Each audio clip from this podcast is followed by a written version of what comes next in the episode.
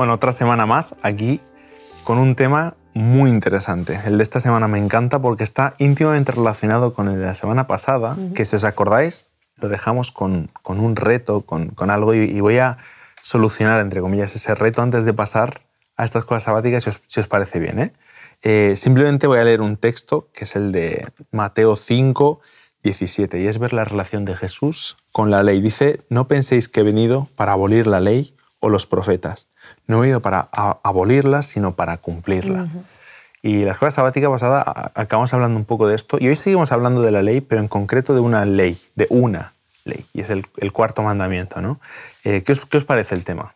A mí me parece muy interesante porque en relación entre lo que era ah, puente, digamos, entre la escuela sabática de la semana pasada y esta, eh, me gusta mucho la idea que habías comentado antes de qué, qué es lo que tú como persona que no fue criada en un hogar con con todo este conocimiento, eh, sentiste ante esa ley, ¿no? Y a mí me pasó realmente que cuando eh, yo venía como de un contexto social en el cual un poco se, se le daba un valor a, un poco al desorden, ¿no? Como que el desorden era a nivel creativo, a muchos niveles es como que el desorden era algo positivo. Claro, hay, hay, siempre hay orden dentro del desorden, lo que se dice. Sí, un poco así, ¿no? Y cuando yo no era consciente de eso hasta que de repente me encuentro con la ley. Al principio tengo una relación un poco más como el pueblo de Israel al principio, ¿no? Y de repente un día me doy cuenta de que Dios me está diciendo en esa ley que el orden es bueno, ¿no? El orden es bueno. O sea, hay un orden, hay una estructura y moverse dentro de ese orden y estructura es bueno para mí. Y me llamó la atención porque a mí sí que me rompió un esquema que traía como que el orden era lo de siempre, lo clásico y lo que estaba mal y había que romper con todo eso. ¿no? Sin embargo, Dios me trae otra vez a, la idea de movete en este orden y vas a verlo. Y esta semana hablamos del sábado. Y es, una cosa, es un elemento que trae un orden muy práctico a nuestra vida, porque como decíamos, a veces no tenemos la, la circunstancia de poder enfrentarnos a, la decisión de matar o no matar, según con la profundidad que la veamos. Pero el sábado es una cosa que trae un orden práctico a nuestra vida todo el tiempo y que en cierta forma es un día que ordena el resto de la semana. Me encanta en ese sentido eh, este, esta escuela sabática. De hecho, como adventistas muchas veces nuestra vida gira en torno al sábado, por decirlo así, y, te ordena la semana. Eh, no sé a ti, a ti, Dante, ¿qué te parece? ¿Cómo vives el sábado? para, mí, para mí fue al principio como, ¿what? la, primera vez que escuchaste. No, ni siquiera. Es decir, nunca me había planteado. decir, el, bueno, yo te digo, mi contexto es muy diferente. Yo era tatuador. Es decir, yo vivía una vida acorde a lo que a mí me daba la gana. Quería trabajar. Sí que era desorden, ¿no? es decir, lo mío era desorden total, Ceci. Es decir, yo antes de de, entrar en el contexto de la iglesia, eh, yo creía que estaba bien, que, que todo guay, que perfecto, ah. pero estaba sufriendo bajo las consecuencias de, de no tener esa, esa, ley y de no tener ese reposo. Porque claro, uno dice, voy a parar, pero ¿por qué para? No para porque tiene el privilegio de parar, sino para porque ya se enciende el piloto de emergencia y en mi caso, que te digo, como tatuador vives una vida de exceso, no todos, obviamente, pero la gran mayoría, una vida de exceso muy loco. Claro. Y en este contexto me encanta eh, Jesús en Marcos 2.27 eh, describe el porqué del sábado.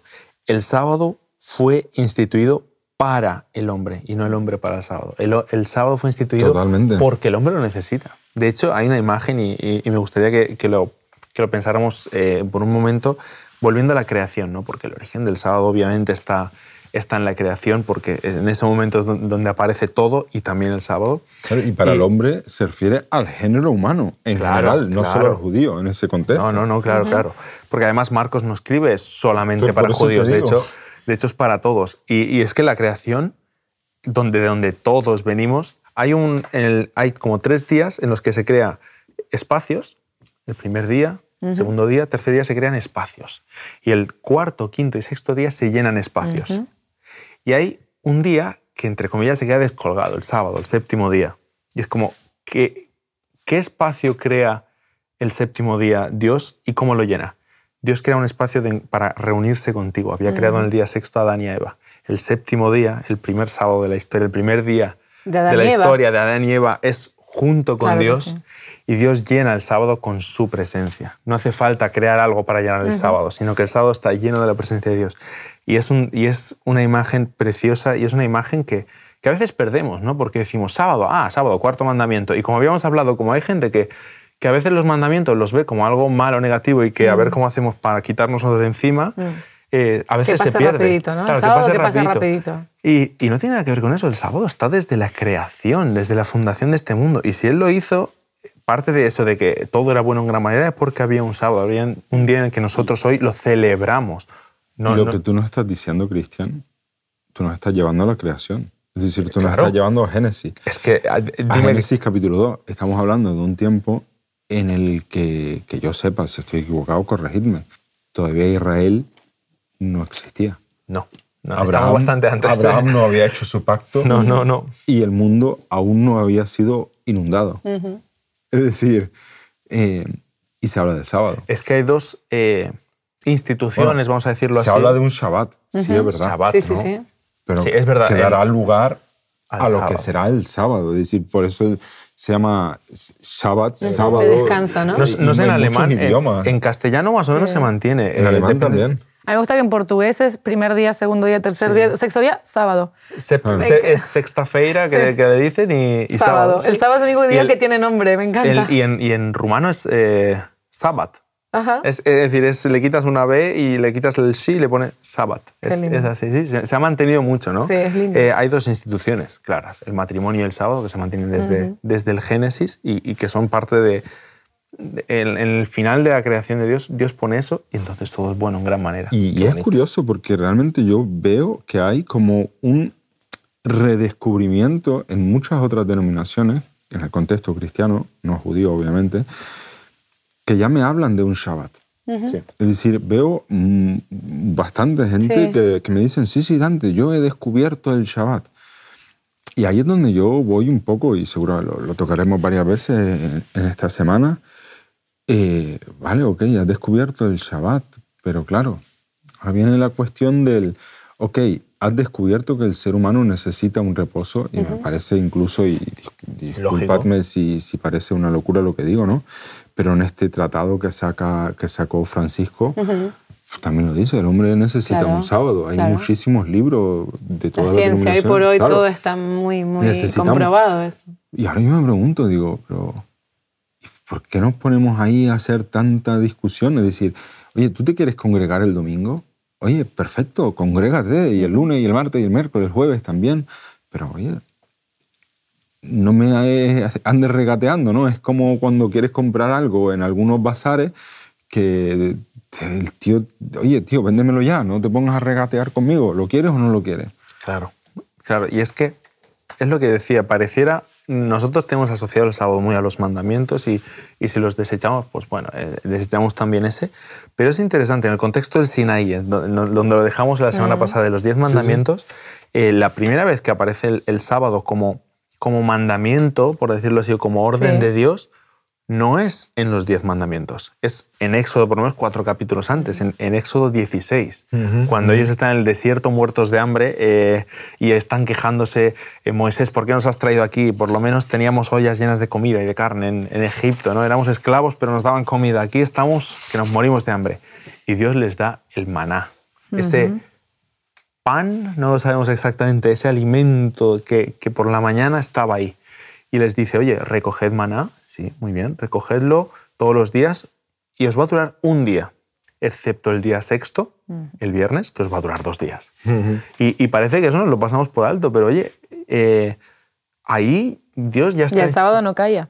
Claro, y el sábado no caía, Claro. claro. Y ahí Dios ya está diciendo, oye, que ese día tiene algo especial para mí. Porque el tema de, de por qué el sábado o el domingo o el viernes o cualquier otro día de la semana, pues porque cambiar eso es renunciar al Dios creador. Porque si Dios lo inst- instauró desde la, desde la creación, eso se tiene que, se mantiene y, y no porque Él sea caprichoso y diga, no, el sábado El sábado porque no fue quiero el trabajar, sábado". dice Dios. ¿no? El sábado no te Claro, quiero no, dar sábado- eso que te estaba dando. Claro, no, sino porque es un momento, es un momento de mejor. encuentro y que nosotros Claro. eh, eh, nos a- a sí llenemos. mismo se da el sábado, Sí, ¿eh? no- nos, Claro. llenemos de su presencia, eso que decíamos antes. Yo muchas veces ni siquiera entro en, ese, en esa discusión, lo dice 2 de Timoteo claramente, capítulo 2, no entres en las vanas discusiones. Yo no creo que la Biblia está hecha para empezar a sacar versiculitos a modo de pelea de espadas. Tú me das, yo te doy, te esquivo y tú che, ¿no? Es, me hace daño, ¿no? Y ahí es donde eh, el otro día hablaba con, con, un chaval, ¿no? Me decía muchísimas cosas del sábado. Ah, el sábado sirve para, para encontrarse con los amigos, para esto, para desconectar, para tal cual. Le digo, sí, todo perfecto. Pero el sábado sirve para algo más.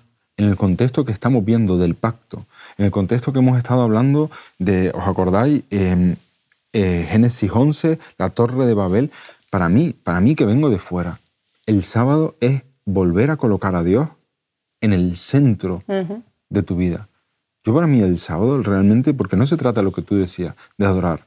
Oye, ojalá adoráramos todos, los días, claro. Tal cual. Como muchos hermanos de otras denominaciones lo hacen domingo, oye, todos los días. Sí, sí. Pero claro, el sábado aquí no se trata de adoración, sino se trata de darle a Dios el espacio que Él se ha tomado. Eh, ¿Entiendes? Porque es lo que tú dices en Éxodo, en, en, Génesis 2.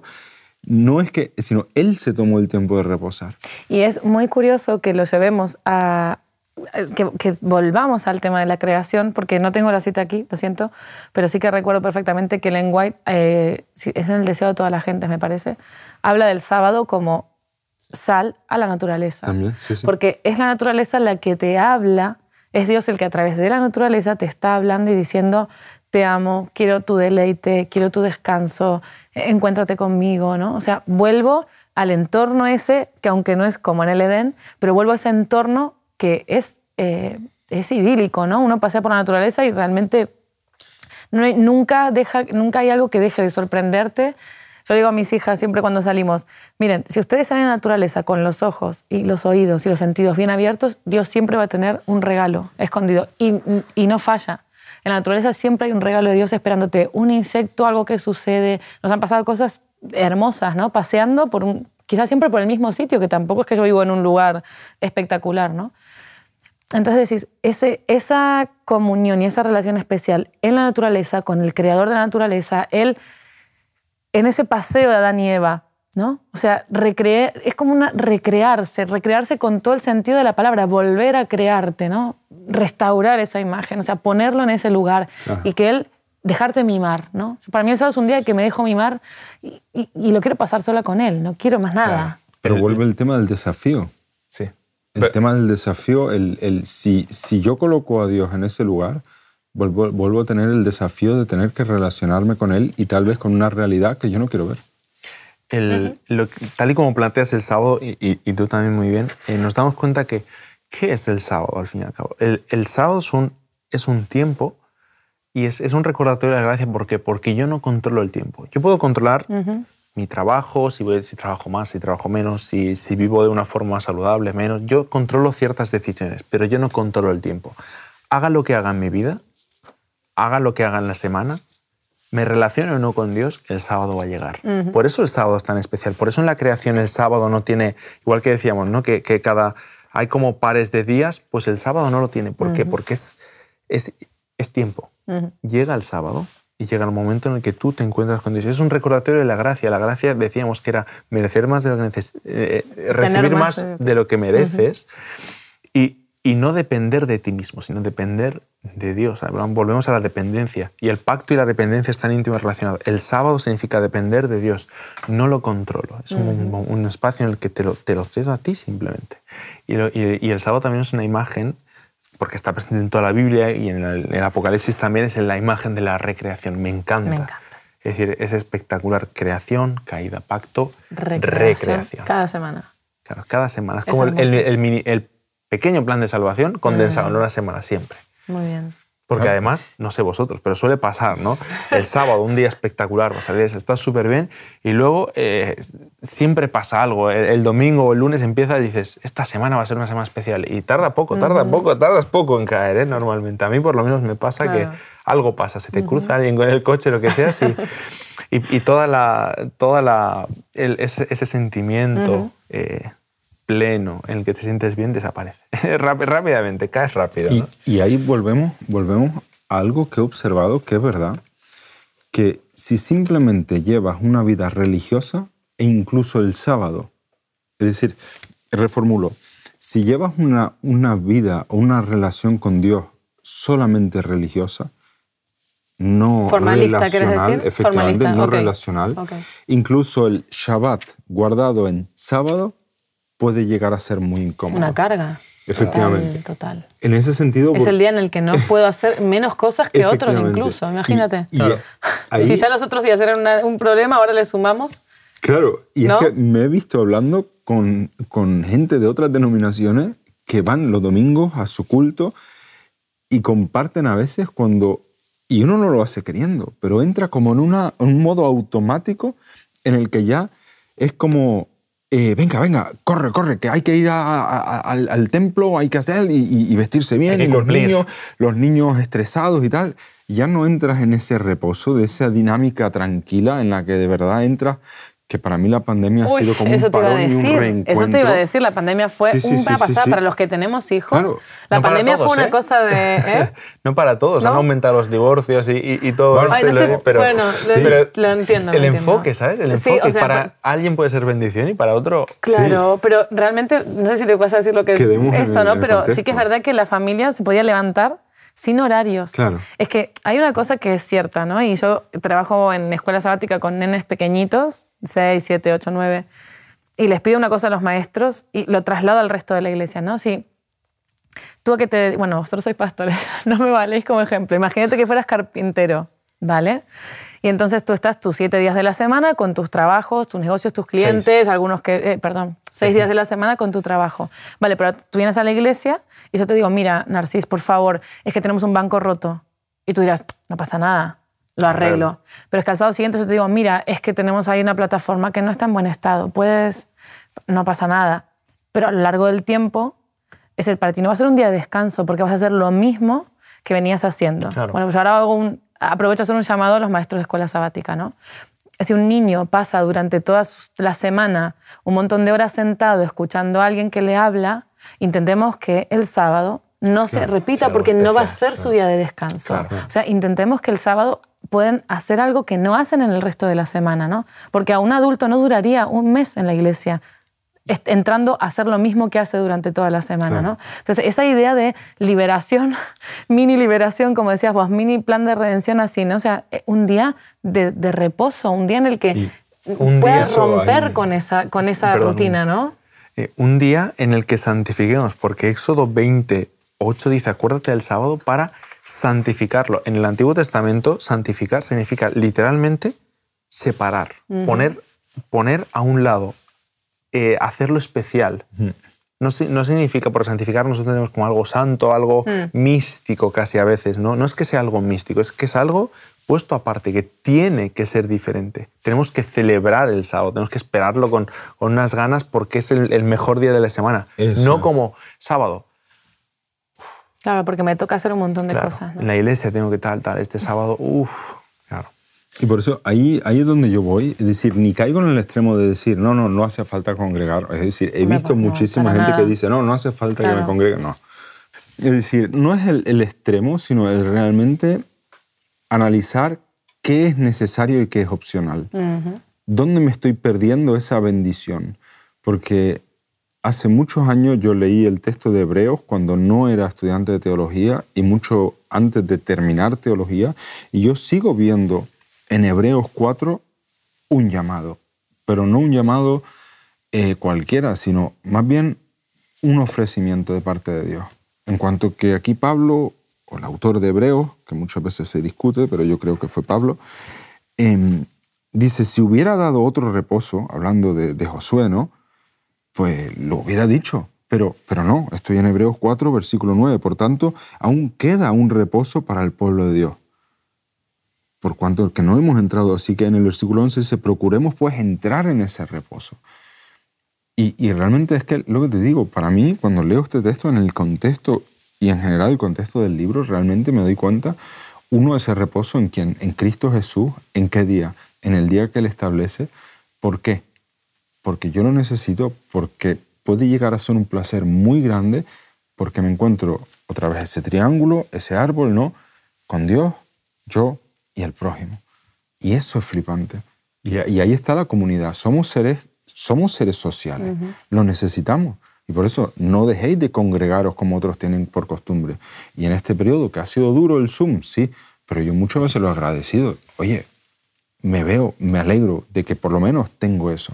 O, sea cual sea la plataforma, no, ideal, no, pero, hacer, sí. no hacer publicidad, pero volvemos a lo mismo, ¿no? Para mí la iglesia muy necesaria. Desde Claro. luego. Y además, eh, en esto del sábado y la reunión el sábado, hay, hay varias veces en la Biblia que se refiere al sábado directamente como parte del pacto, ¿no? Y me gustaría que leyéramos eh, un par de versículos, es Éxodo 31, y es interesante poner primero el contexto y luego leer los versículos, porque en Éxodo eh, 31 está hablando, 30, 31, está hablando de, del, del tabernáculo de reunión, como tiene que ser, las medidas, los materiales, los detalles, todo.